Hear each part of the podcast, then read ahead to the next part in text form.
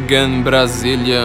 Estamos aqui de volta, de volta depois de umas longas férias. Eu sou Flávio Morgenstern e você não.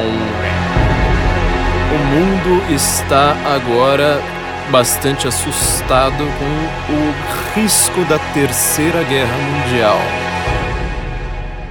Eu já tirei férias aqui do podcast por uma semana, vocês já sentiram bastante falta, o que é um ótimo sinal, mas as notícias mundiais não estão tão, tão positivas assim. Tá todo mundo bastante assustado com as movimentações do Putin agora. Parece que ele consegue assustar ainda mais do que o Estado Islâmico nos assustou nos, nos últimos tempos.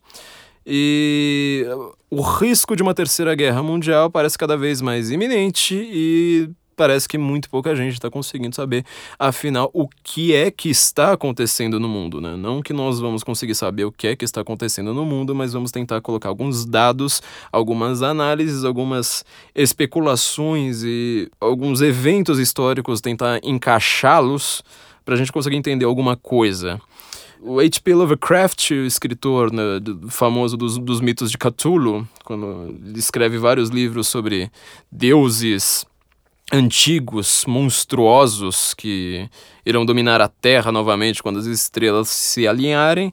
No seu conto Call of Cthulhu, seu conto mais famoso, ele começa dizendo que a coisa mais impressionante do cérebro humano é como nós não conseguimos unir dados, unir vários eventos juntos para conseguir formar um todo coerente. Se a gente unisse tudo que a gente tem na nossa cabeça, nós iríamos à loucura com toda a facilidade. É, provavelmente deve ser isso que está acontecendo no mundo hoje. Nós não conseguimos entender vários eventos em separado, conseguir, conseguir uni-los para conseguir formar um todo coerente. E aqui nós vamos tentar juntar algumas peças, colocar algumas outras e ver que, que parte do quebra-cabeça nós conseguimos fazer. Há muitas questões envolvendo esse risco da Segunda Guerra, questões políticas, eleitorais, econômicas, de risco, de possibilidades, de especulações, teorias da conspiração e tudo mais. Então, acho que nós precisamos, dentro da nossa alçada, conseguir ver o que, que a gente vai conseguir fazer. Bom, um grande advisor né, do Putin, do Vladimir Putin, falou agora no Kremlin na semana passada que o risco da Terceira Guerra Mundial né, é, é certo com a eleição de Hillary Clinton. Inclusive, há bastante especulação a respeito da manipulação russa das eleições americanas agora, entre Hillary e Donald Trump. Essas eleições são as eleições. Vocês ouviram o último podcast que nós fizemos com Alexandre Borges, né? Nós conseguimos duas entrevistas em sequência nos últimos episódios com a Janaína Pascoal, que logo depois ela foi no nosso amigo Luciano Pires, né, do Café Brasil, outro podcast que vocês devem ouvir, né? Janaína Pascoal ela não falou dos mesmos assuntos nos dois podcasts, lá ela não falou muito de política, mostrou uh, seu lado mais quase empreendedora para conseguir empreender essa, essa jornada, então vocês devem ouvir, é necessário ouvir o que ela falou lá no, no, no Café Brasil, do, do, do Luciano Pires. E depois nós tivemos com Alexandre Borges falando da, das eleições. Uma coisa que fica. das eleições americanas, né? É, Alexandre Borges, que é nosso maior especialista no Brasil em, em, em, política americana. E a coisa que fica mais clara dessas eleições é que elas são a, a, as mais. A, é a eleição mais divergente em matéria de esquerda e direita que nós tivemos em muito tempo. Ou seja, nós temos um candidato bastante conservador, apesar da sua mudança para o conservadorismo ser extremamente recente, nos últimos dois anos no máximo, que é o Donald Trump. E uma candidata muito mais esquerda, inclusive até que o Barack Obama, que foi o candidato mais esquerdista que já. É, o presidente mais esquerdista que já governou a América. E eles agora estão nessa, nessa encruzilhada. E o, o, país ele vai ainda mais para a esquerda do que foi com Barack Obama. E com o próprio Bill Clinton, né, marido da Hillary, porque a Hillary, ela sendo muito mais independente, como dizem, né, do, do marido, ela não vai seguir as mesmas políticas de Bill Clinton, inclusive o lado datado dessa política da década de 90, já tem muita atualização na esquerda desde então. E ou ele vai muito para a esquerda ou ele vai muito para a direita. O que seria bastante confuso, sobretudo para os nossos analistas que eles não conhecem direito. A história, a pesquisa, além de lerem manchetes de jornal, é como o Putin estaria apoiando justamente o candidato Donald Trump. Ou seja, as pessoas acreditam que o, a direita americana, a direita republicana, ela é bélica, sobretudo depois do George Bush, depois dos dois Bushes, né? Como é que um candidato que é do Kremlin, ele é já foi da KGB, foi chefe da KGB, fez a sua carreira como chefe da KGB, ainda no Império Soviético, ele está querendo fazer uma movimentação na Eurásia, né, vamos dizer assim, no coletivo assim que engloba toda a Europa a Ásia, o Oriente Médio, a parte norte da África, inclusive, como ele está fazendo toda essa movimentação e ele está apoiando um candidato republicano. Quer dizer, se a gente analisa o mundo a partir da perspectiva da Guerra Fria, como um embate ideológico entre esquerda e direita, Parece que isso aí confunde um pouco essa galera que eles não, não, não, se atualizaram. Tem muita gente, inclusive, que adora dizer que o Putin ele é um candidato, ele é um presidente de direita, o que não faz lá uh, exatamente muito sentido. Isso é uma coisa que não confunde apenas o Brasil. Por exemplo, Pat Buchanan, que é um dos maiores analistas políticos americanos, ele é genial em muitos aspectos. Ele mesmo considera que o Putin é o maior líder conservador do mundo, né? Ele próprio que é um conservador, que mostra que essa confusão é, é bem tocante. Nós falamos num, num dos podcasts atrás, um dos nossos episódios mais ouvidos, sobre o George Soros, sobre como o mundo se desenhou, mais ou menos desde a década, vamos dizer, de 50, com muito mais força a partir da década de 80, em novas organizações como a ONU, por exemplo, que elas dão uma zoada aí nos nossos conceitos típicos para entendermos o mundo, por exemplo, de socialismo e capitalismo. Uh, tem também agora a questão do globalismo. Então, por exemplo, existe a diferença agora entre poderes locais e poderes globais que não tem nada a ver, por exemplo, com o nacionalismo. O nacionalismo que gerou a Segunda Guerra, o conceito de Estado-nação, sendo que justamente os dois países que ainda não eram países de fato, né, a Itália e a Alemanha, foram as duas primeiras grandes potências inimigas né, da, da, Segunda Guerra, ali, as potências do eixo, não dos aliados, que geraram toda a confusão da Segunda Guerra. E muita gente ainda acha que um risco de uma terceira guerra mundial seria uma, um continuismo deste mundo, desse desenho mundial geopolítico, como ele era na Primeira Guerra e na Segunda. Isso vai confundir bastante, sobretudo se você tenta usar os mesmos conceitos de Guerra Fria para analisar o mundo de hoje. Isso não quer dizer de forma nenhuma que esquerda e direita sumiram do mapa. Uh, você sabe muito bem que o PT é um partido da esquerda, apesar da esquerda justamente pelo, pela falha do PT dizer que o PT ele traiu a esquerda, que ele não é mais de esquerda, mas ele, o PT continua sendo um partido desenhado uh, e com objetivos da esquerda, você consegue entender muito bem, por exemplo, que George W. Bush ele é de direita. Isso aí não tem a menor dúvida. A questão é que você tem novos, novas questões subterrâneas aí que não são tão claras. Por exemplo, o nacionalismo ele é da esquerda ou de direita? Você não vai ter uma, uma resposta muito fácil para você tentar encaixar tudo em dois conceitos.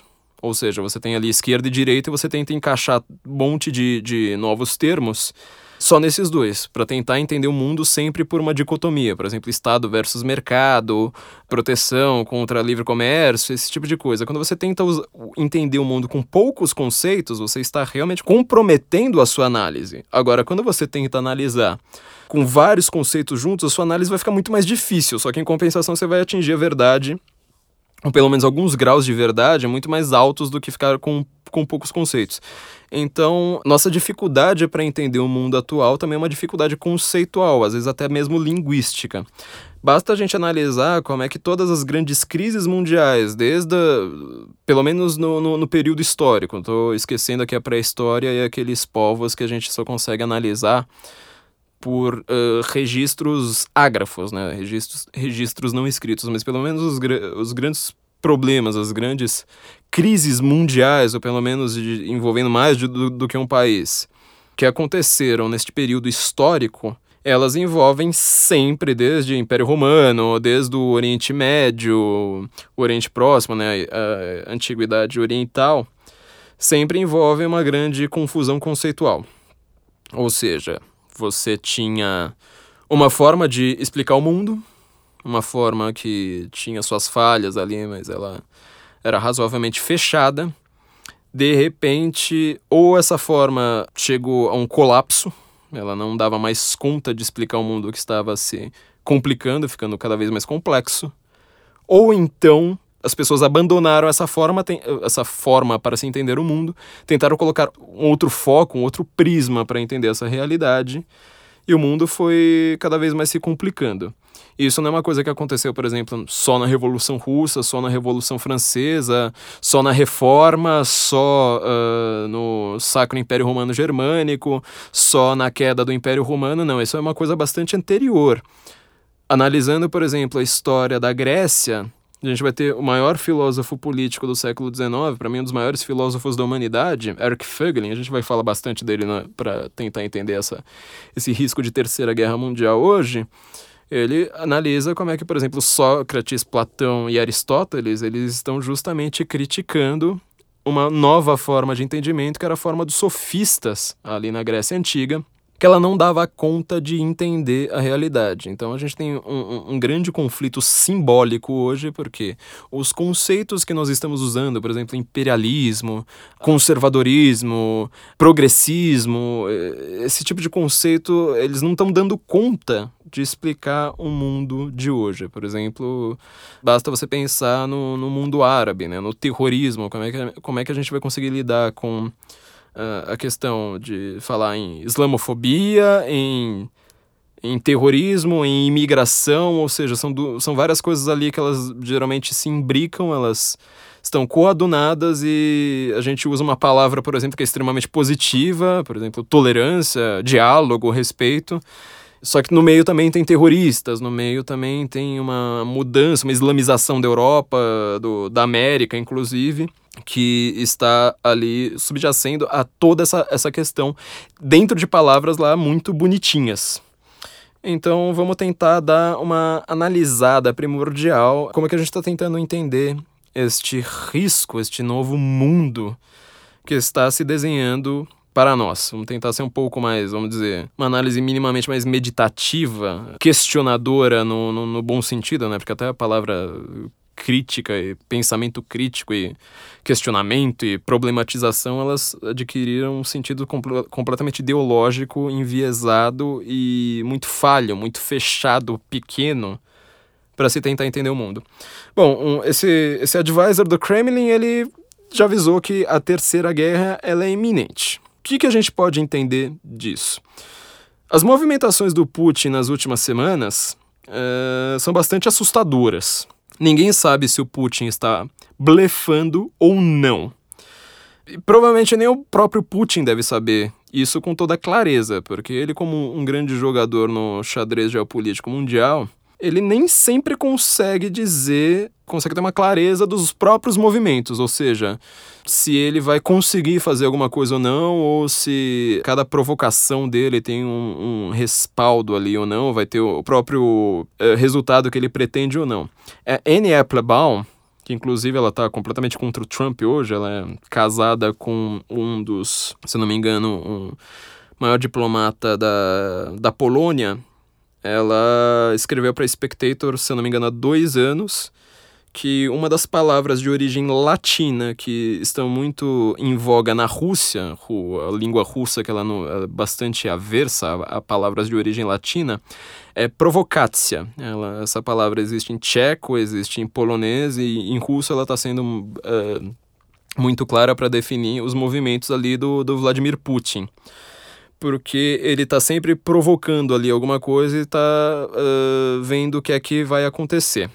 Então, para começar, o que foi essa provocação recente? Ou seja, você declara ali para o mundo, sabendo que o mundo inteiro vai ouvir, que isso vai ser respaldado, vai ser divulgado pelo mundo inteiro, respaldado por diversos órgãos de inteligência e diversos, diversas instituições governamentais ao redor do mundo, que você tem um risco de terceira guerra. Não contente com isso, não são apenas palavras, mas os atos são ainda mais assustadores e bastante coordenados, ou seja, eles têm uma coerência interna brutal são ainda piores. Por exemplo, o Putin ele fez alguns testes nucleares recentes, né, nessas últimas semanas, que eles são avisados ao mundo. Ou seja, você não faz um teste nuclear sem avisar, a não sei que você seja um norte-coreano maluco.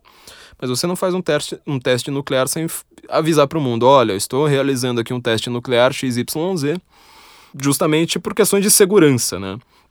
É, ele realizou alguns testes, inclusive testes de segurança, ou seja, juntou milhares de pessoas militares fez um grande teste ali de para eles irem para abrigos nucleares ali para ver se se tá tudo em ordem. Isso já é uma coisa bastante assustadora, porque como você vai fazer um teste de defesa, ou seja, um teste para ver se você tá aguentando uma bomba atômica ali na, na, na, na sua caçuleta.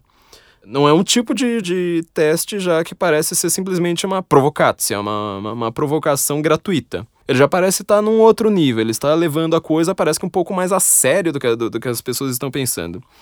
Segundo lugar, ele já teve movimentos ali na fronteira com a Europa que são é, muito claros ali da, da, das suas tropas que parecem ter, ter ficado assim um pouco de olho ali no, no para onde você manda suas tropas para você ter um certo controle, ou se você não, não é para ter um controle, ou você está, de novo, fazendo uma provocácia, fazendo uma provocação, ou então você está justamente estudando o terreno, que é a pior coisa que poderia acontecer nesse momento, porque é que a Rússia precisa estudar o, ter, o, o, o terreno. Teve alguns eventos também no, nos últimos meses e no último ano, nos últimos dois anos, sobretudo, que também confundem mais, mais, um, mais um pouco ali, coloca ainda um pouco mais de sal nessa ferida. Por exemplo, o avião russo abatido pela Turquia. É, os dois pilotos sobreviveram, né? Saíram de, de, de, de paraquedas. Depois o destino deles não foi lá muito bom em terra. Isso gerou uma, uma, uma complicação ali com Erdogan, entre o Putin e o Erdogan, o mandante ali da Turquia que é, parece ser um, uma das principais peças desse tabuleiro, até mesmo pela região da Turquia, né, na, no, na fronteira ali entre África, Europa e Ásia, um dos principais países do Oriente Médio. E parece que Putin ali conversou com Erdogan, eles parece que se entenderam, né? não, não teve consequências militares muito maiores para, para este fato. Só que em compensação, próprio Erdogan, alguns meses atrás, acabou sofrendo um golpe de Estado, inclusive do exército, ficou completamente dividido, teve que sair, quase pediu asilo para Londres. Aí Londres não aceitou, a Europa inteira ficou cada um jogando a batata quente ali um na mão do outro, falando isso aí não é, não é comigo, não é, não é comigo, não é comigo. Com o detalhe principal, né? A Turquia faz parte da OTAN, ou seja, se ele sofre, se ela sofre uma ameaça, uma agressão externa, pela norma da OTAN, uma agressão a um dos países membros, é uma agressão a todos os países membros. Então, o Erdogan parece que tentou jogar essa cartada, não foi para lugar nenhum, acabou voltando ao poder já no dia seguinte ou dois dias depois. Só que em compensação, agora a própria oposição ali, o Erdogan, percebeu que ele endureceu as leis, fez leis marciais agora para tentar se manter no poder e toda a oposição falou que o mundo inteiro já presumia, que aquilo ali na verdade foi um autogolpe, ou seja, ele faz todo esse teatrinho mundial, todo mundo observa o teatrinho dele, só para ele ter mais poder.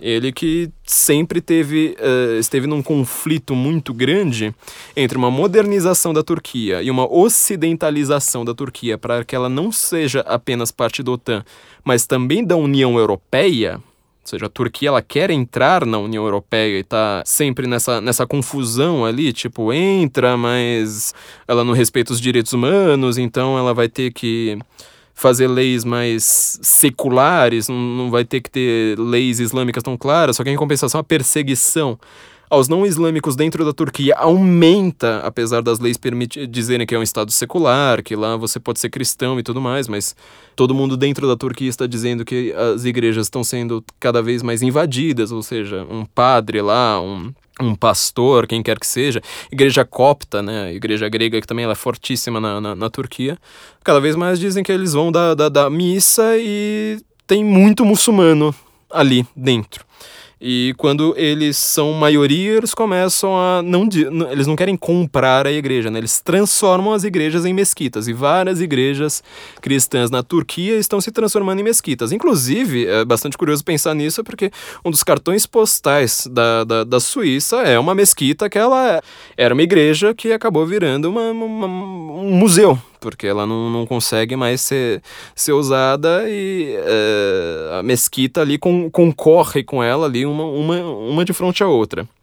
E com. Vamos ainda colocar mais um adendo mais complicado ainda, né? A Turquia, Istambul, ali antes de ser Istambul, se chamava Constantinopla, era a capital do Império Otomano por muitos e muitos anos, acho que se não me engano, mais de mil anos. O que é o Império Otomano? O Império Otomano, ele basicamente foi o primeiro grande braço político do islamismo. O islamismo, então, até a palavra em árabe para se dizer uh, religião é din. Mas essa palavra não significa apenas religião. Ela significa todo um sistema de obediência um sistema de pensamento, de mentalidade que envolve tudo, ou seja, uma cosmovisão, um direito civil, uma forma de gestão política. Inclusive, o Maomé, fundador do islamismo, ele até hoje é considerado o maior legislador do mundo, ou seja, não teve ninguém no mundo que criou tantas leis escritas quanto ele. Pode isso, não pode aquilo, isso é obrigatório, aquilo é proibido e tudo mais. Né? Bridget Gabriel, que ela é, se não me engano, libanesa, americana, ela fala bastante disso no, no, nas suas palestras, porque as pessoas, de novo, nessa confusão simbólica que eu estou falando, elas acham que o conceito que nós temos de religião é o mesmo conceito compartilhado, por exemplo, por um islâmico. Então você fala assim, eu sou católico, eu tô, tô, tô, na religião católica, ou sei lá, sou protestante, eu sou mormon, sou espírita, sou qualquer coisa, sou um bandista, eu tenho uma religião aqui que no ocidente ela é entendida como sistema de crenças particular privado pessoal meu. Quando, quando o cara te responde eu sou muçulmano, geralmente o que ele quer dizer é que ele tem uma cosmovisão, ele tem uma visão política, por isso que eles não têm exatamente partidos políticos, né? Inclusive quando eles têm partidos políticos islâmicos, são em, são em países não islâmicos, porque eles querem falar assim, olha, nós estamos aqui defendendo a lei islâmica, acabou, é a Sharia e não, não tem mais o que discutir. Lá dentro, eles não precisam ter partidos, uh, a não ser quando eles têm, por exemplo, esse caso da Turquia, né, que você tem ali um, um conflito entre Ocidente e Oriente. Eles não são. Porque quando você é islâmico, você, você tem ali um sistema ainda tribal, isso é uma questão pré-islâmica, ou seja, as sociedades tribais ali da, da, da Arábia, elas tinham já. Um, vários códigos civilizacionais de conduta que eh, eram anteriores ao, isla ao islamismo. O islamismo, quando ele aparece, ele absorve isso e traz isso para o mundo moderno até hoje. Essa questão familiar, essa questão de, uh, por exemplo, uma dívida da família, ela é da família, ela não é de um, de, de um indivíduo, ela é uma sociedade de vergonha, ela não é uma sociedade de de culpa como a sociedade ocidental. Aqui a culpa é privada. Agora, a vergonha, por exemplo, é uma vergonha que ela a, abrange toda a família. Por isso que as leis islâmicas, por exemplo, envolvem esse negócio de chibatada, de é, punir é, um adultério com apedrejamento, esse tipo de coisa. Porque é uma sociedade de vergonha. Então ela é, absorveu isso da, das sociedades pré-islamismo e mantém tudo isso até hoje. Só que aí, bom, o Império Otomano, como eu estava dizendo, ele é esse primeiro grande braço político. Porque no Império Otomano ele foi o primeiro grande califado. O que, que é um califado? Isso aqui já começa a complicar ainda mais, né? Quer dizer, eles têm o din, eles não têm uma religião, ou seja, eles têm uma cosmovisão inteira que envolve até a maneira de escovar os dentes, por exemplo, no, no islamismo ela é específica. Por exemplo, uma coisa que pouca gente sabe, né? No islamismo você não pode usar o relógio na mão esquerda. É obrigatório usar o relógio na mão direita. Isso aí tem uma punição fortíssima, né? No Estado Islâmico, por exemplo, ele não deixa. Ele decepa a sua mão se você usar o relógio na mão esquerda. Eles têm que usar o relógio na mão direita. Então, você vê o tamanho da, da, da, desse din aí, dessa, dessa cosmovisão. E eles têm, é, tiveram esse califado. O califa seria, na verdade, o primeiro grande seguidor ali do, de Maomé, o Império Otomano ele foi criado cresce, é, tem, há uma crença, né, de que o, o, primeiro sultão ali, ele foi parente, né, do, do, do, do Maomé. Então, ele, ele traz para é uma, é uma espécie, assim, de versão política do, do islamismo, né. O primeiro califa, ali no caso, seria ali o Ortogrul, é, na verdade, assim, o primeiro cal cal califa, não, o primeiro sultão do Império Otomano seria o Ortogrul, que ele seria, é, ele viria da dinastia direta de, uma, de, de Maomé. E quando eles criam esse império, eles já estão conseguindo chegar a cidades que anteriormente não eram muçulmanas. Ou seja, já existia ali o Império Romano Ocidental e o Império Romano Oriental, dividido ali entre a Igreja Católica e a Igreja de certa forma, né, o que a gente chama de igreja ortodoxa, mas no limite ali também não é claro, né? Tem copta ali no meio, tem uh, um monte de distinção que no Ocidente nós não estudamos, nós, nós não, não conhecemos muito bem. Mas quando o império chega, quando você consegue criar é, esse braço político no, no, no, império otomano, você consegue transformar tudo aquilo ali em. Com os iconoclastas de Bizâncio, né? Que eles vão destruindo toda a iconografia cristã, já sabendo, né, da, da, que estes símbolos iconográficos eles é, são o maior rival ali do, do, do, seu do seu projeto de poder, eles destroem tudo, os, grandes iconoclastas de Bizâncio. Aliás, essa música maravilhosa que nós colocamos na, na, na, abertura aqui é justamente Down of the Iconoclast, do Dead Can Dance, uma das melhores bandas do mundo que todos vocês devem ouvir eles aparecem com, com esses iconoclastas e conseguem construir seu grande braço político. É, isso aí vai eles apareceram em 1200 e pouco. E o Império Otomano ele só é desfeito na Primeira Guerra Mundial. Ou seja, ele durou ali, ó, de 1299 até a Primeira Guerra Mundial. O Império Otomano, não contente com isso, ele tem ainda mais uma particularidade bastante curiosa. Ele, na Primeira Guerra Mundial, ele ficou do lado da Alemanha. Então, assim, quando nós tentamos entender o mundo hoje, sempre fazendo uma analogia entre a, a, Segunda Guerra, né? A gente geralmente esquece da primeira, entre a Segunda Guerra e a Guerra Fria, entra de novo essa, essa confusão das pessoas usarem o, o termo extrema-direita para falar do nazismo, sendo que os principais inimigos do, do, do, nazismo foram justamente a direita, né? Então, você teve ali um pacto soviético entre o nacional-socialismo e o socialismo, né? O pacto Ribbentrop-Molotov, entre as duas formas de socialismo. E hoje, pra, com, com a falha ali do, do, do, nazismo, que foi apoiado justamente por, por muita gente de esquerda, inclusive aqui no Brasil, né? Graciliano Ramos, Jorge Amado, vários comunistas e socialistas que estavam justamente falando: olha que maravilha esse, esse grande pacto entre, entre o socialismo contra a Inglaterra imperialista na verdade ele acaba se mostrando bem é, confuso. Ou seja, você usar o termo extrema-direita, você vê que. Você pode até não dizer que o nazismo é de esquerda, porque ele de fato ele é uma particularidade ali muito grande que ela não, não, não, tem muito a ver com a esquerda. Né? De novo, eu detesto quem usa muito. quem tem um vocabulário muito restrito, né? Fala assim, é esquerda, direita e pronto. Tem, é, tem esquerda, tem direito, e tem muita subdivisão ali interna, tem muita coisa ali que, que não funciona. Então, quando a gente usa um vocabulário mais claro, a gente vai conseguindo entender a verdade. O nazismo, de fato, ele não é de extrema direita. E ele ficou. O Império Otomano, ali no, no final da, da, da sua existência, no, no, no começo da, da, da Primeira Guerra Mundial, que foi uma guerra entre seis impérios, ele ficou do lado da Alemanha.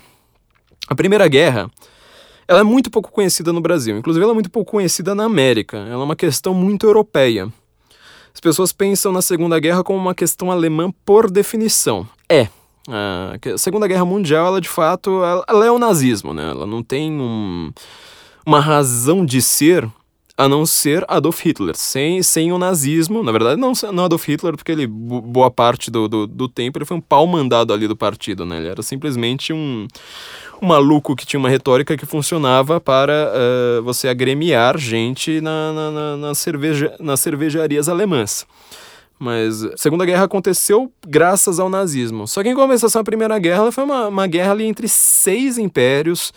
Nenhum deles tinha uma clareza, nenhum deles tinha um objetivo ali muito claro por várias vezes eles trocaram de lado, ou pelo menos assim, trocaram de aliados, trocaram de estratégia de com quem que eles iriam guerrear. E eles, de certa forma, acabaram redesenhando todo o mapa europeu. Então, a primeira coisa que a gente precisa entender sobre uma guerra mundial é que ela vai, além de causar muitas mortes, ela muitas vezes ela é todos contra todos. Ou seja, você tem aliados mas é, é o apocalipse. Todo aquele mundo que você conhecia até então, ele se desmancha.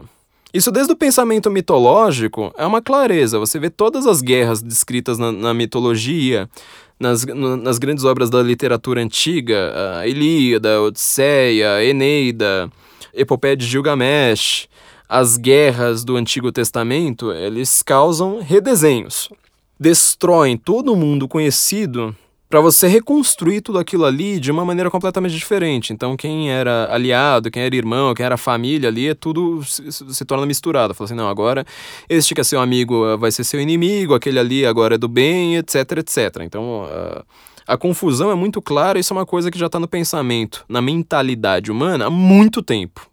Mas uh, no, no, mundo moderno, nesse mundo científico de divisão, de tentar separar as coisas, analisar assim em, micro detalhes, em especialização e não em generalização, né?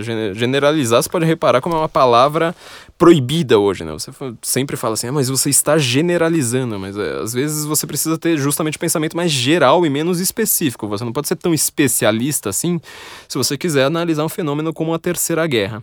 Estou juntando aqui bastante coisas, mas olha só. Quando você tem esse mundo da Primeira Guerra, você teve ali a Rússia, e a Rússia, que estava indo contra já desde a época ali de Pedro Grande, de Ivan Terrível, não é uma coisa do, da, da Revolução Russa, não é uma coisa do Stalin, não é uma coisa do Khrushchev, não é uma coisa do Andropov, não é uma coisa do Putin. É uma, já um conflito ali que tem mais ou menos, pelo menos desde a metade do século XIX, ela teve uma rixa muito grande com a Inglaterra, ou seja, o entendimento da Rússia é de que ela era a grande potência continental, a grande mãe Rússia, contra um pequeno país, mas que era uma grande potência marítima. Uh, o Império Britânico era um império que não dormia, né? Eles tinham desde a América até a Índia, por exemplo, né? Então o sol estava sempre batendo ali. Esse era o entendimento da Rússia. Então eles sempre quiseram disputar de uma maneira indireta. Ou, ou às vezes direta, né? Como foi a, a, no caso da, da Guerra da Crimeia a famosa guerra é que o Iron Maiden canta na sua, na sua música The Trooper, né? justamente uma, uma guerra ali entre Inglaterra e Rússia de, direta. Foi a primeira guerra que teve a Cruz Vermelha, por sinal. Mas eles te, sempre tiveram uma disputa ali entre as regiões do Oriente Médio, todos esses países do, do Báltico, por exemplo, eles sempre tiveram, tentaram uh, manter suas influências de, de um lado para o outro. Quer dizer, é, o que, que a gente chama de Guerra Fria que seria uma guerra uh, indireta por definição, ela não é uma questão do século XIX. Quer dizer, não é uma questão do século XX. Ela vai até o século XIX e ela permanece. Muitas vezes nos acusam de ter um discurso ainda de guerra fria, falar que isso é mofado, etc, etc. Bom, você está vendo as, as manchetes do último dia, você vê que a Guerra Fria ela nunca acabou.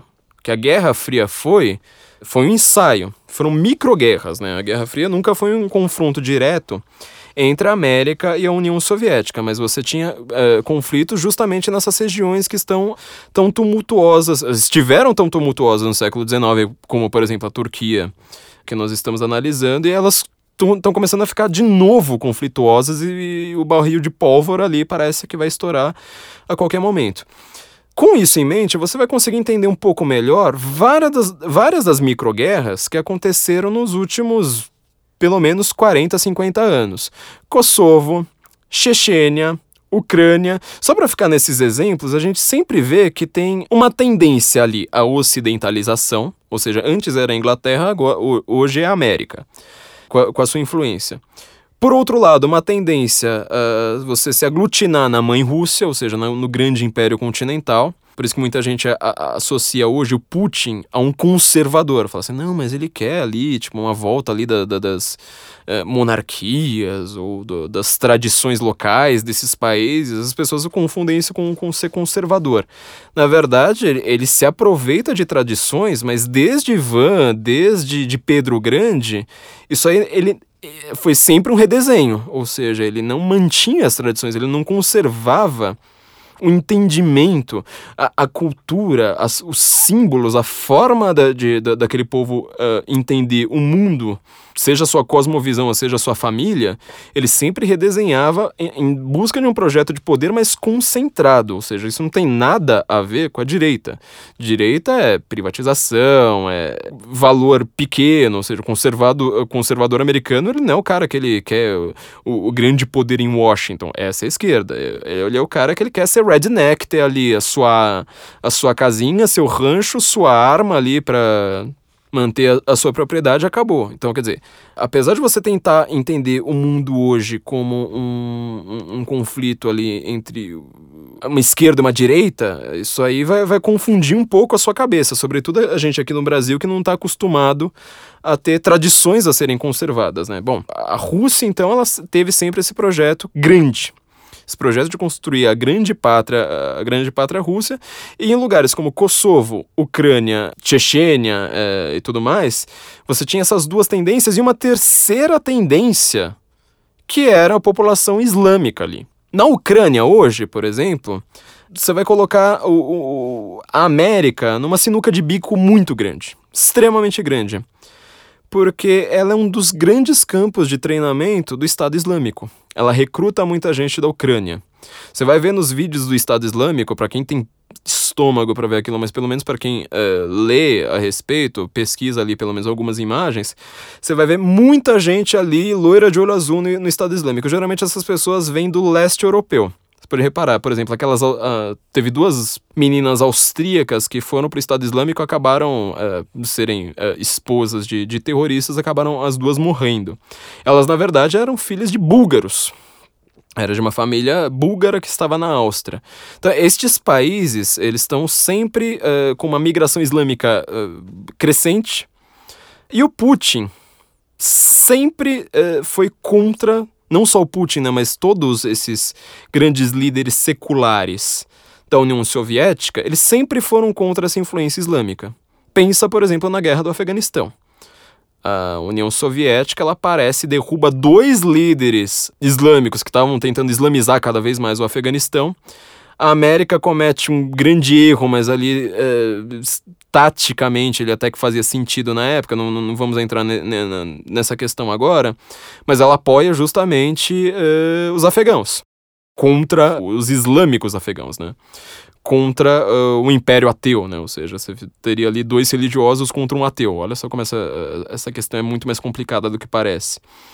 Então, por isso que muita gente hoje fala, ah, foram os Estados Unidos que, é, que armaram a Al-Qaeda. Não foi bem isso aí, não, mas você vê ali como é que foi sempre um jogo de, de influência. Você tem ali Afeganistão, a Ucrânia tá, tá exatamente nessa situação, né? Ou seja, ela te, teve a sua Primavera Laranja, sua Revolução Laranja, me desculpem, mas ela também tem uma influência islâmica cada vez maior, que ela fez parte, por exemplo, dessa última revolução que eh, aconteceu na, na Ucrânia, estavam os islâmicos ali tentando derrubar um, um, um, regime que estava tentando se desviar da União Europeia e se aglutinar neste grande projeto do Putin, que é eh, a Grande Rússia.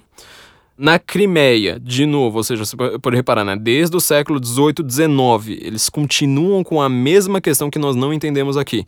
Eles querem fazer parte da grande mãe Rússia contra o Ocidente, contra o que era a, a, Inglaterra, hoje é a América.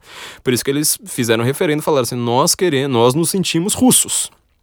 E pelo referendo, a maior parte da população que é de origem russa eh, quis mesmo ser anexada a Crimeia. Em Kosovo aconteceu o contrário na década de 90, né? Para quem, pra quem lembra, ou seja, eles falaram assim: nós queremos nos separar e a maior parte da população ah, conseguiu, numa, numa, numa votação, justamente se separar disso. E lá em Kosovo, sobretudo na Chechênia, a população islâmica é gritante, é muito grande. O Putin hoje ele usou justamente o Kosovo como desculpa. Falou assim: olha, mas se vocês aceitaram Kosovo, que Kosovo se separe, é, vocês têm que aceitar que a Ucrânia seja russa. Então ele vai lá e anexa a Ucrânia. E a sinuca de bico é que a América agora vai ter que observar essa, essa movimentação militar, que já está matando bastante gente, né? Um dos caras que eu citei no meu livro, Rafael Lung, Lungeja, esqueci como é, que so, como é que é o sobrenome dele, ele tem um sobrenome bem complicado, mas ele era um black blocker aqui no Brasil, que ele foi lutar lá uh, pelas tropas russas. Ou seja, ele é um cara que entende mais do que boa parte da esquerda brasileira, apesar de ser black blocker. Porque ele estava ali justamente falando, não, eu quero o grande projeto da Rússia esse golpe na Ucrânia, ou seja, você é, fazer com que a Ucrânia seja um país livre da, da, da, zona de influência russa e pense na União Europeia, ele falava, isso é um golpe fascista, né? A palavra que eles sempre usam para tudo. Isso é um golpe fascista. Quer dizer, se você mantém poderes locais menores ao invés de um grande poder central, eles não gostam. Esse cara, ele era bem, bastante entendido disso. Ele foi preso na Ucrânia agora, recentemente, pelas tropas que querem é, justamente a Ucrânia livre da, da Rússia. Ele foi preso acusado de terrorismo. Então, Ucrânia, Afeganistão, a Chechênia, todos esses países, eles estão justamente nessa zona de, de, de, de influência mútua. O que, que acontece? a Polônia, por exemplo, ela conseguiu expulsar os nazistas, expulsar os comunistas, e hoje ela é um país bastante pobre, só que em compensação extremamente culto, que vai enriquecer bastante na hora que abrir mais o seu comércio, na Stratford, que é o maior think tank maior think tank no sentido de um melhor, mais bem preparado para fazer análises geopolíticas no mundo. Eles acertam todas, né? Ao contrário do, desse pessoal que escreve no New York Times da vida, que são as fontes das Globo News e, e Folhas de São Paulo da vida. Eles já falaram que a Polônia provavelmente vai ser a maior potência econômica e, quiçá, militar da Europa em 50 anos. Quem foi bastante jovem já vai pensando em estudar polonês porque, é, pelo histórico deles, eles são eles conseguem manter uma liberdade muito grande. Então, estão todos esses países aí nessa, nessa zona de influência, só que a gente esquece geralmente do, do, do fator islâmico. Aliás, eu estava falando, falando bastante do, do Império Otomano, esqueci aqui de chegar na conclusão principal para a gente entender, né? Por exemplo, a Rússia ali tá, tá com a Ucrânia criando uma sinuca de bico para a América, porque ela tem que observar, falando assim, mas será que a gente vai se meter nessa guerra? Ou seja, apoiar a Ucrânia em direção à União Europeia, tudo bem, né? A gente já criticou bastante a União, Europeia aqui no, no, no senso em comum no caso do Brexit, né? No, no, nosso artigo sobre o Brexit, o que, que você precisa saber sobre o Brexit que a Globo News não conta. É, e também no nosso podcast, no nosso episódio sobre George Soros ali para trás, mas vamos dizer assim, pelo menos a influência ocidental na, na Ucrânia. Quer dizer, a América vai ter que se meter ou deixar o Putin ter, ter influência. Só que se ela não deixar o Putin ter, ter influência, quem vai ter influência ali é o Estado Islâmico o Estado Islâmico se formando, recrutando gente da Ucrânia e tendo cada vez mais influência uh, nesses países, como ele já teve na, na Chechênia, como já teve uh, em diversos, diversos países. Né? O atentado terrorista na, na, na, Noruega, do Breivik, né? do Anders Breivik, teve muito a ver com isso aí. Ele teve um treinamento ali justamente contrário à Rússia. O livro ali que ele escreveu era justamente metendo pau na influência russa uh, na Noruega. E o que, que é o Estado Islâmico? É o Império Otomano. É uma nova tentativa do Império Otomano. Um dos textos que nós escrevemos no, no, no, no Senso em Comum, que por uma coincidência do que tinha acontecido no dia, né? Ele acabou não sendo tão lido quanto, quanto o outro. Mas foi justamente a, a pergunta: o Estado Islâmico é um Estado? É islâmico? São essas duas perguntas do título. Vocês podem procurar lá, vou, de, vou deixar o link lá para vocês verem. O Estado Islâmico ele tenta recriar o Império Otomano. Aqui, por exemplo, até o nome do cara, né, é, do, do grande é, líder do Estado Islâmico, né, Abu Bakr al-Baghdad. Ele pega esse Abu Bakr é, do nome do sultão ali, do, do, do sultão, não, é, acho que ele não é nem sultão ainda, é, mas do, de um dos parentes do, do Maomé, que foi o primeiro califa, ou seja, ele está querendo criar um califado, e seguindo a mesma lógica, é, a mesma lógica, a mesma lei tudo mais, do que o Maomé pedia.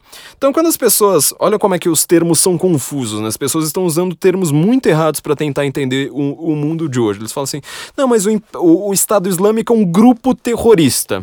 Bom, para começar, o terrorismo é uma das menores atividades deles, né? Como o Hamas, por exemplo, não é só um grupo terrorista. Ele é um braço do que nós no Ocidente chamamos de político, né? Para, para o islâmico, de novo, é din, ou seja, é política, religião, direito civil, direito penal, tudo junto, é tudo a mesma coisa, tudo a mesma palavra. O Estado Islâmico é isso, ou seja, ele é um Estado. As pessoas podem negar que isso aí seja um Estado, mas, tipo, eles deram um golpe, eles estão tentando. Nós não queremos que ele exista, nós não queremos uh, que exista esse Estado Islâmico aí no, no, em geral, mas o Daesh, né, como ele é chamado em árabe, ele, o que ele tenta fazer é aplicar a lei islâmica. E olha só que curioso, um dos maiores, vamos dizer, inimigos, mas também não tão inimigos, porque acabam às vezes até sendo financiadores do Estado Islâmico, é a Arábia Saudita. O Estado Islâmico ele é sunita, radicalmente sunita. Ele persegue todos os xiitas, é inimigo de todos os grupos terroristas xiitas do mundo, todos os grupos terroristas. Então, a UMA islâmica, ou seja, a comunidade de todos os islâmicos do mundo, ela não é tão unificada assim. Ela é um, magma ali, é bastante vulcânico, eles se odeiam entre si. E sendo extremamente sunita, eles são contra a Arábia Saudita, que é xiita. Só que em compensação, qual é lei que ambos aplicam? Vamos ver. Estado Islâmico, ele atira gays de prédios. A Arábia Saudita atira gays de prédios. O Estado Islâmico ele apedreja mulheres adultas. A Arábia Saudita apedreja mulheres adultas. O Estado Islâmico ele, é, sei lá, ele corta a mão de quem rouba. A Arábia Saudita corta a mão de quem rouba. Então assim, o Estado Islâmico e a Arábia Saudita eles são extremamente parecidos. A grande diferença é que por questões econômicas, políticas, históricas, que isso aí você pode pesquisar com facilidade, isso é fácil de, de ter fontes mais fidedignas é, a Arábia Saudita ela acabou, acabou conseguindo ter uma aliança econômica com o Ocidente muito grande. O Estado Islâmico não tem. O Estado Islâmico, esse Abu Bakr al-Baghdad, o artigo mais lido da, da, revista The Atlantic do ano passado foi justamente What ISIS Want, que era justamente para falar o que é que eh, o Estado Islâmico quer. Ele tem uma visão apocalíptica em que ele quer acelerar o fim do mundo. E o fim do mundo de novo, em todas as mitologias, em todo o pensamento religioso, em todo o pensamento mitológico anterior a essa divisão, essa hiperespecialização da ciência, ele sempre pensa a mesma coisa, vai acontecer uma grande guerra. O Ragnarok vai ser assim, o Apocalipse da Bíblia vai ser assim. Fim do mundo maia, inclusive, ele era uma, muda uma, uma guerra entre deuses ali, queria ter uma, uma uma diferença de o mundo como, se, como ele era conhecido ele iria ser apagado e iria surgir um reinado novo. O tempo seria uh, zerado e aconteceria de novo um redesenho ali com, com novos deuses. Então isso aí você vê que é uma, que é uma constante.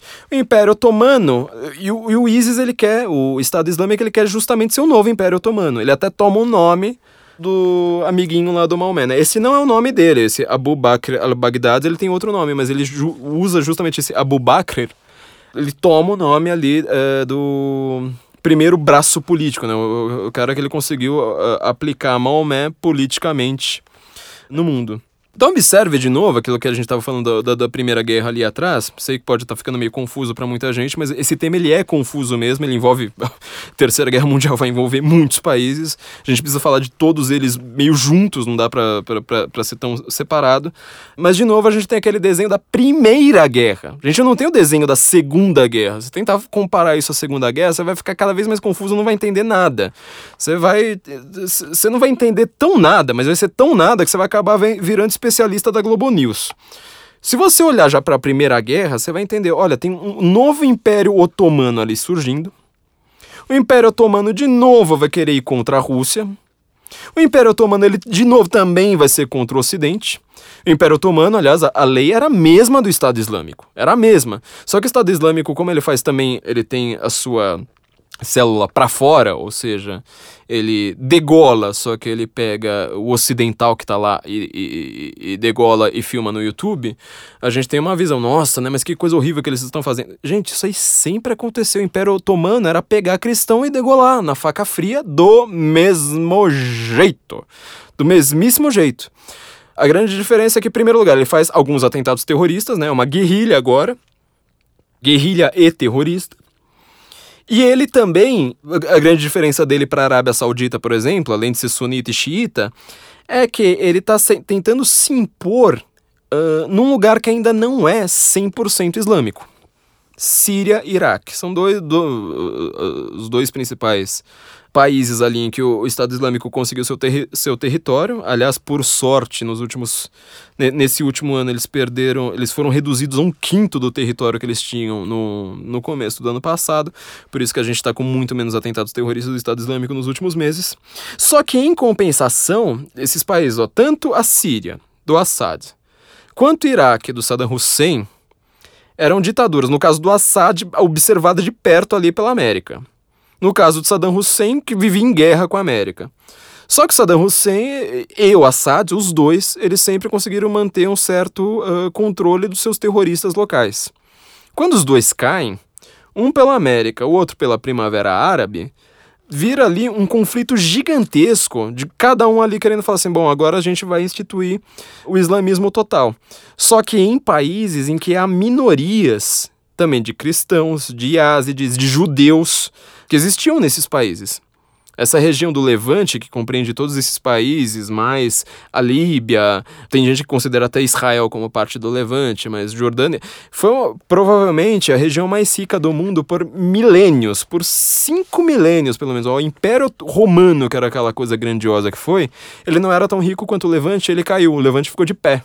E com uma riqueza muito grande. Inclusive, tem gente, por exemplo, Barack Obama, que ele chama Estado Islâmico, né? ao invés de abreviar para ISIS, ele abrevia como ISIL que seria o Estado Islâmico do Levante e do Iraque, ao invés de falar uh, da Síria. Isso aí, uh, para quem ele fala justamente, né? O ISIL is not Islamic. Isso aí acaba sendo um, um, ato falho, porque a única forma de você dizer que o Estado Islâmico ele é de todo o Levante, já que ele não está ali no Levante inteiro, é justamente porque o islamismo acredita que toda aquela região ela deve ser islâmica. Ou seja, ele quer falar que o Estado Islâmico não é islâmico, só que a própria palavra que ele usa ela só faz sentido dentro do islamismo. Você vê o grau de inteligência do, do nosso querido Barack Obama e como é que a confusão conceitual e linguística uh, de quem tenta analisar o mundo hoje. Bom, não contente com isso, ele ainda faz os seus atentados uh, ao redor do mundo. Faz lá na América, faz vários atentados na Europa, né? Então, essa é a diferença dele para a Arábia Saudita. A Arábia Saudita, ela, por, por outro lado, ela está razoavelmente, vamos dizer, contida para um acordo comercial muito grande. Putin é um cara muito mais inteligente que Barack Obama extremamente mais inteligente que Hillary Clinton. Ele sabe de toda essa movimentação uh, e ele sabe para onde cada um está indo. Donald Trump pode não ser o cara mais inteligente do mundo. Definitiva definitivamente ele não é. Aliás, eu gostaria que ele ouvisse o nosso podcast. Só que, em compensação, ele percebeu justamente o que o Partido Democrata não consegue perceber. Ou seja, um lugar como a Ucrânia, você só vai conseguir controlar. Você não consegue controlar aquilo ali por uh, uma invasão uma invasão militar. Você vai ter que simplesmente fazer a regra básica número um, a regra mais idiota da diplomacia. Qual é? Se tiverem dois brigando, você apoia o menos errado. Parece uma ideia óbvia. Ela é tão óbvia que as pessoas falam assim: nossa, mas quando você fala isso é muito idiota, até, né? De tão óbvia que é. Em compensação, na hora da aplicação dela na geopolítica mundial, todo mundo se confunde. Vou dar um exemplo brasileiro muito claro. Não falam, por exemplo, que os Estados Unidos, a América, apoiou o golpe militar? Para começar, que ela não apoiou. Segundo lugar, ela apoiou, fez uma espécie ali de apoio ao governo militar. Ok. Isso depois, né, do golpe de 64, bem depois. Fez. Bom, aí você vai falar assim, nossa, mas que, que horrendo são esses americanos. É o discurso que eu, que, que eu mais ouço, ou seja, você vai lá e fala assim, nossa, mas a América é uma, uma, república livre, ou seja, lá tem eleições livres, ela nunca teve golpe de Estado, lá não é uma ditadura, lá é o povo que escolhe seus governantes, etc, etc, etc, etc. Então fala assim, é, tudo bem, mas ela apoia governos tirânicos pelo mundo. Peraí, ela apoia governos tirânicos pelo mundo? Por exemplo, apoia a ditadura militar no Brasil. Para aí você tinha uma guerrilha comunista de um lado, você tinha um governo militar do outro. A América, ela poderia invadir o Brasil, igual George Bush fez no Iraque, tomar tudo, falar, não, agora vamos instituir aqui e fazer a democracia aqui na marra. Ou ela pode falar assim, vamos escolher quem que é o menos pior, a gente apoia o menos pior. O que ela fez foi isso. Entendeu agora?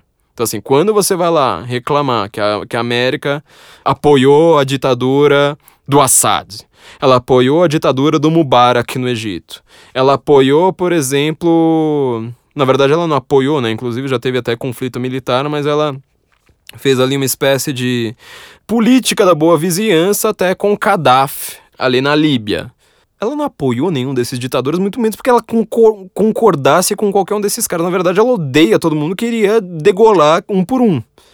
Só que em compensação, ela sabe que esses caras, quando eles caem, quem entra no lugar é alguém muito pior. E justamente eles não estavam querendo ter guerra o tempo todo.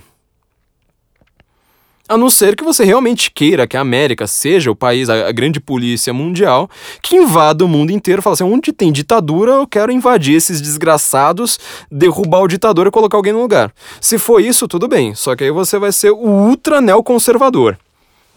neoconservador, para quem não sabe, né, a política ali do, uh, criada pelo Arvin Crystal, que queria instituir a democracia, ele usa até esse termo, né, democratizar o mundo com a guerra, ou seja, você derruba ditaduras para impor a, a, a guerra. Como a gente viu, o, o, os dois presidentes americanos que seguiam o neoconservadorismo, os dois Bushs, é, eles não tiveram lá 100% de sucesso, né? Sem, sem, sem falar dos gastos. No mundo atual, o Putin está vendo toda essa movimentação com muito mais clareza do que o Ocidente. Quando saiu em 2014 que o Putin era o homem mais poderoso do mundo, a gente tem que entender que não significa necessariamente que ele é o cara que tenha mais poder uh, geográfico, ou seja, que ele controle mais pessoas no mundo. Mesmo porque ele é um ditador brutal, só que em compensação, em matéria de brutalidade, em matéria inclusive de ser ditador, não chega perto de um Assad, por exemplo. Ele não manda matar. Quer dizer, manda matar, ele manda matar bastante gente, mas ele não, manda, não é o torturador ele próprio, ele não está, instaura leis marciais que vão uh, fazer o, o, genocídio ali do povo russo. Ele não faz isso. Ele é poderoso, sobretudo no sentido de inteligência. O sentido militar da palavra inteligência, ou seja, quando você tem junta dados ali o suficiente para você poder ter uma movimentação, ter uh, um certo controle ali de uma região. Nesse aspecto, Putin ele é realmente, por, por exemplo, muito mais poderoso do que o Estado Islâmico é. Tanto que o Estado Islâmico ele apanha muito uh, de tropas apoiadas pela Rússia. Não necessariamente de tropas apoiadas pela América de Obama, sobretudo de Obama que tinha Hillary Clinton como sua secretária de Estado como Alexandre Borges falou aqui no nosso último podcast, antes da, da, das nossas férias, Hillary Clinton ela funcionava como uma espécie de primeira-ministra das relações exteriores, né? Uma primeira-ministra invertida, vamos dizer assim. Essa era a função dela no governo Obama. Que que, então, por que, que o Putin que é um cara, não vamos dizer que ele seja de esquerda, porque isso aí vai confundir muito mais, mas ele é um cara, para quem consegue parar de encher o saco do Olavo de Carvalho porque ele fuma, porque ele fala palavrão porque ele foi astrólogo, mas para quem conhece as suas análises geopolíticas, sabe que o Putin, ele é pessoa mais, ele, a sua visão é o eurasianismo, ou seja, que toda a Ásia, toda a Europa, pelo menos o máximo que você conseguir da Europa, e toda essa região continental do mundo, contrariando, sobretudo, a Inglaterra de novo e Israel também, e hoje em dia a América, toda essa região precisa ser controlada pela mãe Rússia. Então ele quer ser um grande expansionista. Então, quer dizer, quando você fala, por exemplo, um, um termo já datado como nacionalismo, você está vendo como é que você está confundindo tudo, né? A América precisa ser uma grande nação, todos esses países precisam de uma grande nação, mas, por exemplo, Putin, que ele quer uma grande nação, ele quer dominar essas nações e, e, e abolir os poderes nacionais e criar um grande poder transnacional, aquele mesmo do Pedro Grande, de Van Terrive, toda essa turma lá para trás, desde o século XIX. Então, essa movimentação que ele está fazendo, ou seja, treinamentos nucleares, atividades militares ali na fronteira com a Europa. É, seu, uh, seu grande advisor, seu grande, uh, vamos dizer, conselheiro, mas é um grande membro ali do staff político russo, falando para o mundo ouvir que a Terceira Guerra Mundial é iminente, sobretudo com a, a vitória de Hillary Clinton, o que ele está vendo é o seguinte vamos dizer, pelo menos uma parte do que ele está vendo, que, que a gente consegue ver do que ele está vendo, né? Porque, afinal, ele tem uma inteligência militar, uma, uma quantidade de informações eh, de domínio dele que ninguém mais tem no mundo, né? Muito menos a gente. Bom, em primeiro lugar, Hillary Clinton, ela tem uma, uma visão extremamente esquerdista. Ela é claramente de esquerda, né? O Putin ele fica nesse eurasianismo que ele consegue misturar tudo. Tem desde neonazista que apoia o Putin, uh, até black blocker, até anarquista, até uh, e muita gente de esquerda também no meio do caminho. Qual que é o problema da, da Hillary Clinton ali para o Putin? A Hillary, ela pode ter essas visões assim, por exemplo, ah, na América que eu sou a favor do aborto, que é uma coisa que o islâmico detesta, eu sou a favor dos refugiados, tudo ao mesmo tempo. Então você vê que a confusão de conceitos dela é brutal. Ela não sabe mesmo o que ela está fazendo, ela não sabe o que ela vai fazer ao mundo e ela não faz ideia das consequências do, do, do governo dela ao mundo. Trump, você pode falar que ele é maluco, que ele é narcisista, que. Enfim, ele tem uma clareza muito maior do que a Hillary. Inclusive uma coerência muito maior, inclusive em sua loucura. A Hillary, ela, como secretária de Estado, ela já apoiou diversas tropas na Síria, ou seja, ali contra o Estado Islâmico, que acabaram por várias vezes ter erros militares tão grandes que acabaram matando tropas sírias, sírias do Assad, né, não do Estado Islâmico, ou seja, sírias daquela ditadura brutal e terrível que você tem que apoiar quando você sabe que do outro lado tem o Estado Islâmico. Quer dizer, você prefere ter um o, o meu ditador, pelo menos o ditador com quem eu consigo conversar de longe no telefone, porque com o Estado Islâmico você não vai conseguir fazer isso, né? E acabou matando as próprias tropas sírias que estavam lutando contra o Estado Islâmico. E todas essas tropas apoiadas, inclusive financeiramente, pela Rússia de Putin. Quer dizer, o Putin já não gosta muito da Hillary. Ele já vê alguns problemas. Segundo lugar, sua visão de esquerda é uma, visão, como a gente já falou aqui várias vezes, tudo bem, né? Os esquerdistas, eles podem olhar pra gente muito torto, falar que nós somos preconceituosos, que nós não entendemos muito bem, mas qual a visão da esquerda? É uma visão de controle da economia, visão de controle de movimentação e de tudo mais. Quando você tem esse tipo de visão, você vai acabar quebrando um dos poucos laços que o Ocidente tem pacíficos com a Rússia. O que, que isso quer dizer? Trump, por exemplo, vamos analisar uh, o último debate que, que, que houve entre os dois. O Trump ele foi acusado pela Hillary Clinton de ter laços com Putin. Ela falou, inclusive, que o Trump é um puppet, um fantoche de, de Vladimir Putin. O que acontece?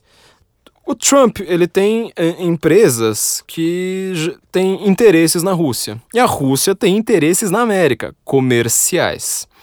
Vocês já, já, já, já assistiram House of Cards é, do, do, do, Netflix? Pensa no seguinte, né? Ele tem aquele presidente lá que é a cara do Vladimir Putin.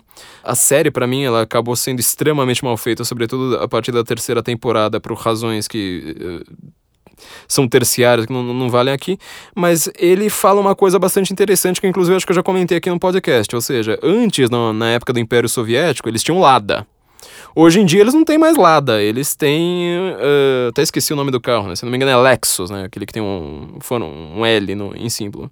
Ele falou: hoje nós queremos o mesmo poder soviético, mas ele quer o Lexus, ele não quer o Lada. A Rússia está enriquecendo pra caramba, ela faz comércio controlado. Só que em compensação, se você não tiver uma América razoavelmente livre, se você tiver uma América extremamente controladora, você vai você perde este laço. Quer dizer, a Hillary vai querer controlar, fazer um, uma espécie de comércio moral ali com a Rússia. É, vai fazer a Rússia perder dinheiro. O Putin, um dos principais argumentos para dizer que ele está blefando nessa história é que, eh, sobretudo com a guerra da Ucrânia, ele está completamente sem dinheiro. Está tendo que importar gás, está tendo que importar petróleo. Isso porque a Rússia é uma potência nuclear é, fortíssima, né? Talvez o país mais rico ali da, da, da região, até pelo seu próprio tamanho. Mas ele está completamente sem dinheiro. Aí aparece a dona Hillary e fala assim: Mas, ô Trump, você é uma marionete do Putin. Trump fala assim: Olha, primeiro lugar, mal conheço o Putin. É, segundo lugar, você prefere fazer comércio entre duas potências nucleares, mantendo o único laço que elas têm que estão mantendo as duas uh, razoavelmente em paz?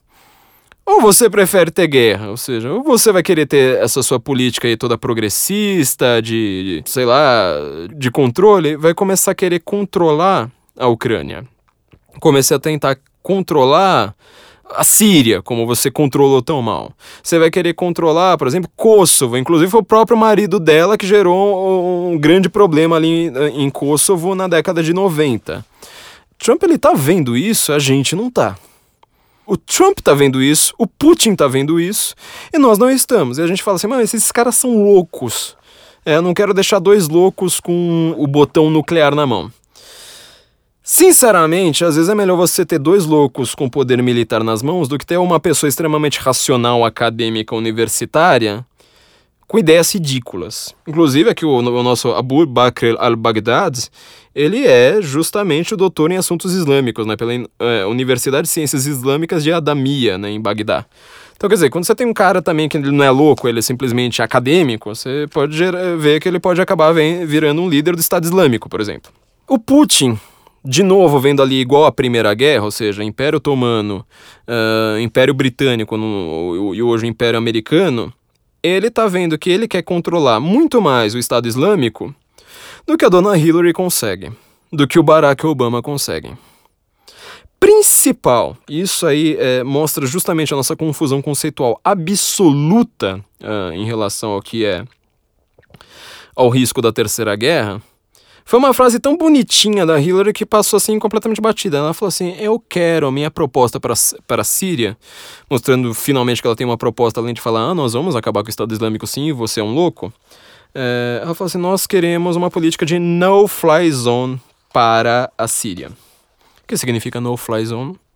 Significa que qualquer avião sobrevoando a Síria, sobretudo ali a região controlada pelo Estado Islâmico, será abatido. Quer dizer, parece uma coisa muito bonitinha. Você fala assim: não, a gente não vai mais deixar avião passar ali pela Síria. Como diz uh, o, famo o famoso dito, né? Faltou combinar com os russos. Se uh, Vladimir Putin, que já deixou ali, ó, só na, só na semana passada, teve um avião que passou pelo, estado, pelo, pelo espaço aéreo de quatro países da Europa ali. Eh, se não me engano, foi Inglaterra, Espanha, França e mais um outro. Não, não lembro agora qual foi. Se foi Alemanha, não lembro qual foi. Foi inclusive seguido por um destes por um, por um, por um caça de um desses países. Quer dizer, o Putin ele não tá para brincadeira, ele tá fazendo umas provocações ali drásticas. A Força Aérea Britânica, RAF, né, Royal Air Force, ela inclusive já deu ordens falando: se um avião russo passar aqui de novo, bam, é para bater. É, avião militar sobrevoando espaço aéreo inimigo é muito sério. Agora, ele está fazendo isso o tempo todo na Síria.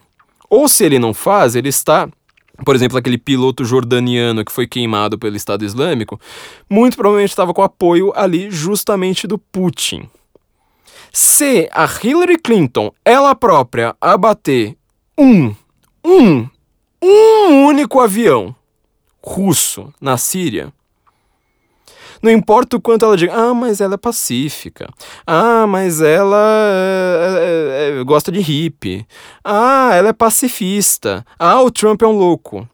A política dela, declarada neste debate, derrubando um avião da Rússia, significa uma coisa: está decretada a Terceira Guerra Mundial assim como a primeira e assim como era a geopolítica mundial no século XIX e não igual era na, guerra, na Segunda Guerra e não como ficou tão clara na, na, na Guerra Fria, ela vai ser entre uma potência islâmica querendo avançar para a Europa, uma potência secular continental, hoje nuclear, dominada por Vladimir Putin, querendo fazer um expansionismo russo e completamente racista, por, por sinal, esse, expansioni esse expansionismo, porque ele é, é, contra os eslavos, tem todas aquelas questões ali do aquele barril de pólvora dos, dos Balcãs, né? países como Croácia, por exemplo, que sempre tiveram conflitos étnicos ali muito grandes.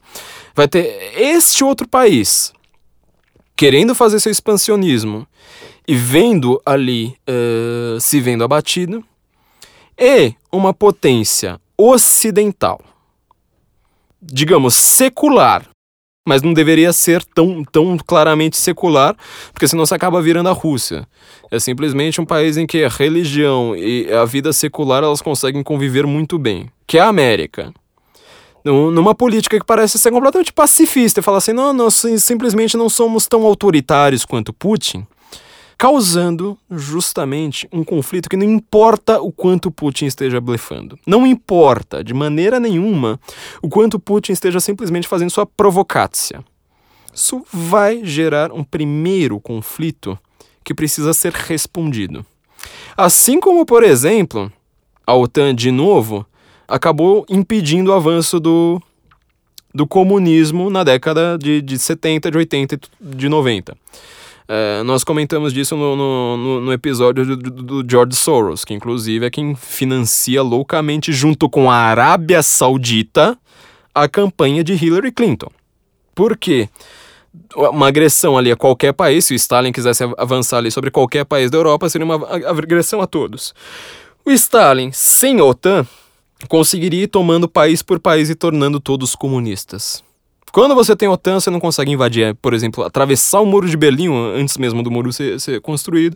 Simplesmente fala assim: vamos tomar a Alemanha Ocidental, transformar tudo em comunista. Não dá, porque ele teria que aguentar uma guerra contra todos. Isso aí seria impossível. A geopolítica mundial, portanto, é um jogo de forças. É um jogo muito claro de, de forças ali antagônicas. A paz geralmente ela é mantida quando as forças estão razoavelmente em equilíbrio. O que Hillary Clinton vai conseguir fazer é desequilibrar estas forças, porque ela não vai conseguir fazer, por exemplo, o que a OTAN conseguiu segurar. Ou seja, ela não consegue falar: olha, é, em caso de uma invasão, vamos todo mundo te invadir. Ela consegue sozinha ser a agressora. Ou seja, ela destrói a ideia da OTAN. Donald Trump, muito ao contrário, todo mundo chama ele de louco, de maluco, de sei, sei lá mais o que, mas eu nunca vi no Brasil, por exemplo, alguém comentando de, uh, da proposta dele de reformular a OTAN, que ele inclusive falou nesse último debate.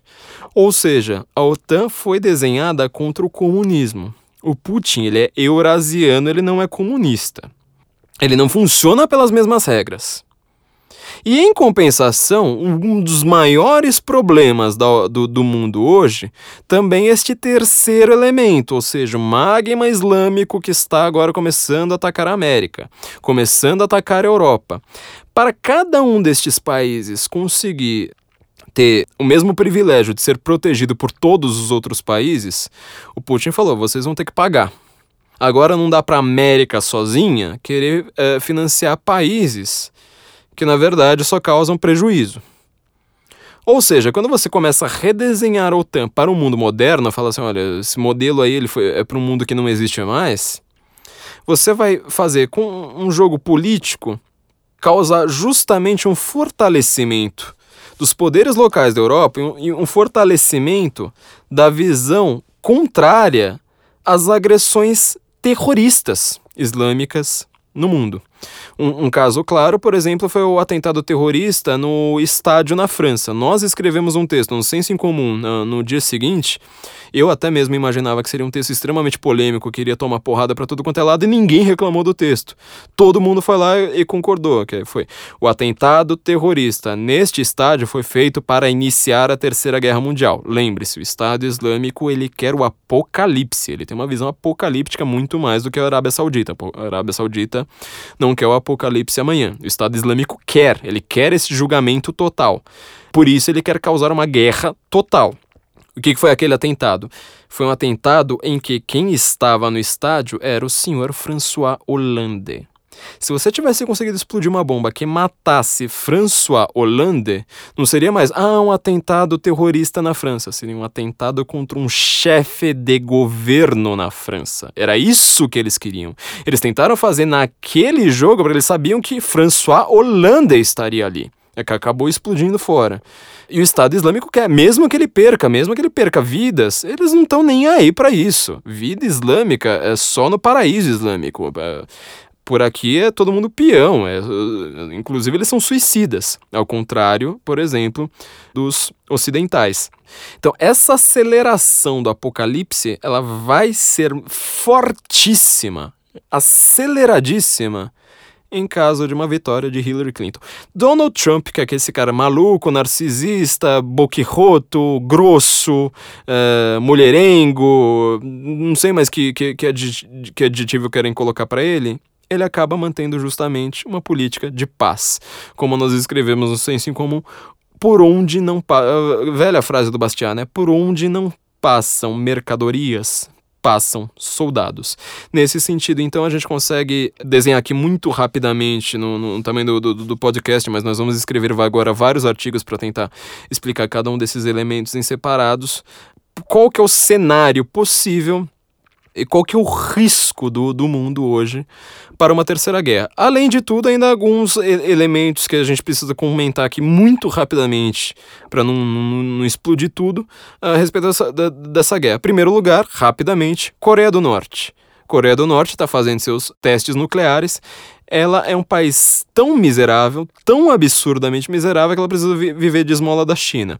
O socialismo Juche, que é como, como eles chamam na, na Coreia do Norte, é o socialismo baseado na autossuficiência, ou seja, você ignora que o mundo existe. A boa parte dos norte-coreanos que fogem de lá, eles falam: Nós nunca ouvimos falar que existe algum um mundo fora da, da, da Coreia do Norte. A gente nem sabia que existia a Coreia do Sul, pra você ter uma ideia. É trabalho e cala a boca e pronto. É um socialismo autossustentável. Só que ele precisa viver de esmolas da China há uma movimentação entre Japão, inclusive entre o próprio Vladimir Putin, para fazer uma pressão para a China e falar assim: olha, seu socialismo aí já está completamente modernizado, por que, que você continua dando dinheiro para esse desgraçado? Quando o, o, a China resolver fazer isso, o mundo certamente estará muito mais seguro. Enquanto a China não faz isso, ela continua sendo uma potência militar. Desde Mao Tse Tung, a China já tem bomba atômica. É, e financiando outro país militar e completamente maluco, é, você ainda tem uma, a sua visão oriental deste mapa complicado. Ou seja, você ainda vai ter conflitos ali que, por exemplo, estão chegando nas praias do Japão. Várias pessoas falam na, já nas praias no Japão que é perigosíssimo, é, sobretudo para as mulheres, ficarem sozinhas na praia, porque vira e mexe aparece uma lancha norte-coreana, sequestra a mulher e leva para a Coreia do Norte. É, então tem, tendo tem ainda seu lado oriental e um lado ocident, é, um lado do Oriente Médio ainda mais complicado e também envolvendo de novo armas nucleares diz respeito ao Irã. O que Barack Obama fez, vocês leiam um livro do Robert Spencer, o último livro que ele, que ele escreveu justamente a respeito do, do, do Irã, foi dar simplesmente uma carta branca comemorada por todos os analistas brasileiros, falando, nossa, um acordo de paz, né? Igual aquele acordo de paz lá com, com, com, as, com as Farc, né? Ou seja, ah, para fazer paz, bom, enche esses enche esses terroristas de dinheiro, aí eles param de, de roubar a gente, é só a gente dar de graça. Fala, oh, nossa, conseguiu construir a paz, parabéns, nossa, mas que, que Nobel da Paz maravilhoso esse Obama é, né? O acordo de paz com o Irã está permitindo que, que o Irã consiga exigir mais de 30 dias, acho que são exatamente 30 dias de, de aviso prévio antes das suas inspeções nucleares. Ou seja, o que o Irã consegue fazer hoje é algo muito mais próximo de uma bomba atômica do que ele jamais teve. E o que, que isso gera de, de problema? O Irã também ele é contra a Arábia Saudita. A Arábia Saudita, de novo, ela o estado, vamos dizer, o Estado Islâmico que é observado pelo, pelo Ocidente. O Irã é uma versão um pouco mais incomum desse, desse de, de, um estado que seja realmente islâmico, porque, em primeiro lugar, ele é completamente contrário à Arábia Saudita, né, é sunita e extremamente crítico dela. É, em segundo lugar, ele tem raízes indo-europeias, ou seja, é, o persa, por exemplo, né, eles não falam árabe, eles falam persa. O persa é uma língua indo-europeia ou pelo menos que tem raízes ali, né, do, que seria, vamos dizer, o braço uh, oriental do indo-europeu. Inclusive, você pode reparar que, eh, veja até pelos filmes, os, os islâmicos são muito mais brancos, por exemplo, do que, do, do, do que os árabes, da, do que os sauditas. Este conflito, ainda por cima, consegue trazer ainda mais problema, porque o Irã ele é um aliado de Vladimir Putin. A Arábia Saudita é uma aliada da América, ou seja, você tem ali um entrecruzamento, você está fazendo um X entre talvez os dois maiores países isl islâmicos, cada um tendo influência uh, por um lado. A esquerda, por exemplo, inclusive brasileira, inclusive do PT de Dilma Rousseff, faz acordos com o Irã você pode reparar, por exemplo, como é que quando a Saquiné estava para ser apedrejada em 2010, 2009, se eu não me engano. Não, foi, foi durante a, as eleições da Dilma, né? Então, nem os blogs progressistas brasileiros. Você vê como é que é isso aí tem, tem é, efeitos micro. Nem, por exemplo, o blog da Lola Aronovich foi lá e falou assim: nossa, vamos criticar aqui o apedrejamento de uma mulher que ela foi adúltera contra o seu marido morto. É, essa é a cosmovisão do Irã, né? A cosmovisão cristã é completamente diferente. Vamos criticar uma mulher que vai ser apedrejada? Não, ela não falou nada. Por quê? Porque, a saque... Porque o Irã é aliado econômico do Brasil. Ele foi aliado enquanto o PT estava no poder. Então você vai vendo que assim, você não pode, né, nesse aspecto, nenhuma um blogspot da vida microscópico vai lá falar mal do Irã.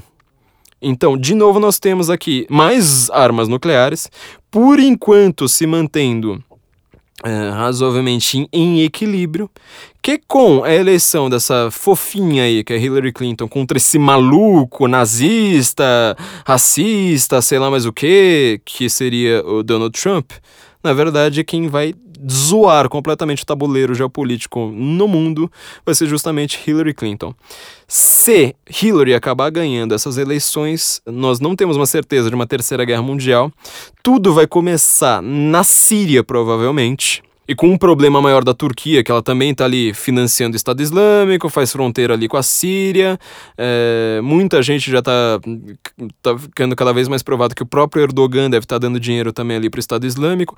Ele próprio tem intenções ali de ser um novo sultão, ou seja, fala assim: bom, já que estão criando o Império Otomano ali do lado, eu que tenho o próprio Istambul, por que, que não crio eu também?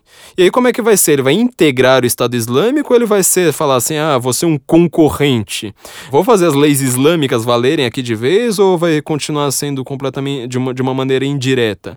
Então, é, lugares como Ucrânia, Chechênia, o próprio Afeganistão, né, nesse atoleiro militar em que, em que a América se meteu. Todos esses, esses países vão fazer uma, uma espécie de proxy war, né, de uma guerra ali por procuração, que é o modelo que vai. Não, não tem. Não é exatamente o modelo da Guerra Fria, mas agora vão ser guerras indiretas. Com Hillary Clinton, esse, esse modelo de indireto vai ser extremamente direto. Então, basta uh, nossa querida Hillary, né? Já que a gente não pode falar essa mulher, porque senão vão, vão, vão nos acusar de, de, de machismo. Mas basta nossa querida Hillary ganhar as eleições para nós termos uma certeza. As armas e os varões estão assinalados.